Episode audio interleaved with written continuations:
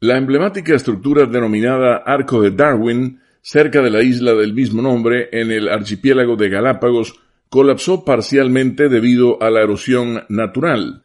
La agencia P informa que el Parque Nacional Galápagos recibió las primeras imágenes en las que se observan dos pilares de roca en el mar, pero sin el dintel superior.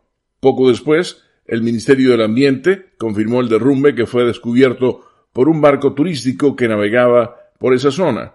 Al sitio suelen llegar eventualmente barcos con aficionados al buceo que consideran el lugar un atractivo mundial para esa actividad acuática.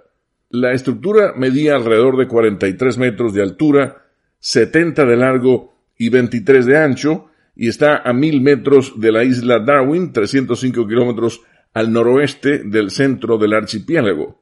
Las únicas imágenes de los restos del arco fueron tomadas este 17 de mayo, pero se desconoce si fue en esa fecha que colapsó la estructura pétrea.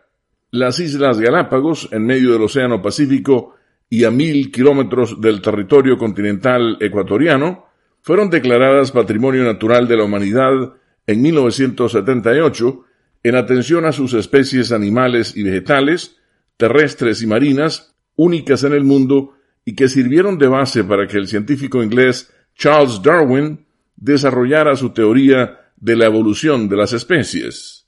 Leonardo Bonet, Voz de América, Washington.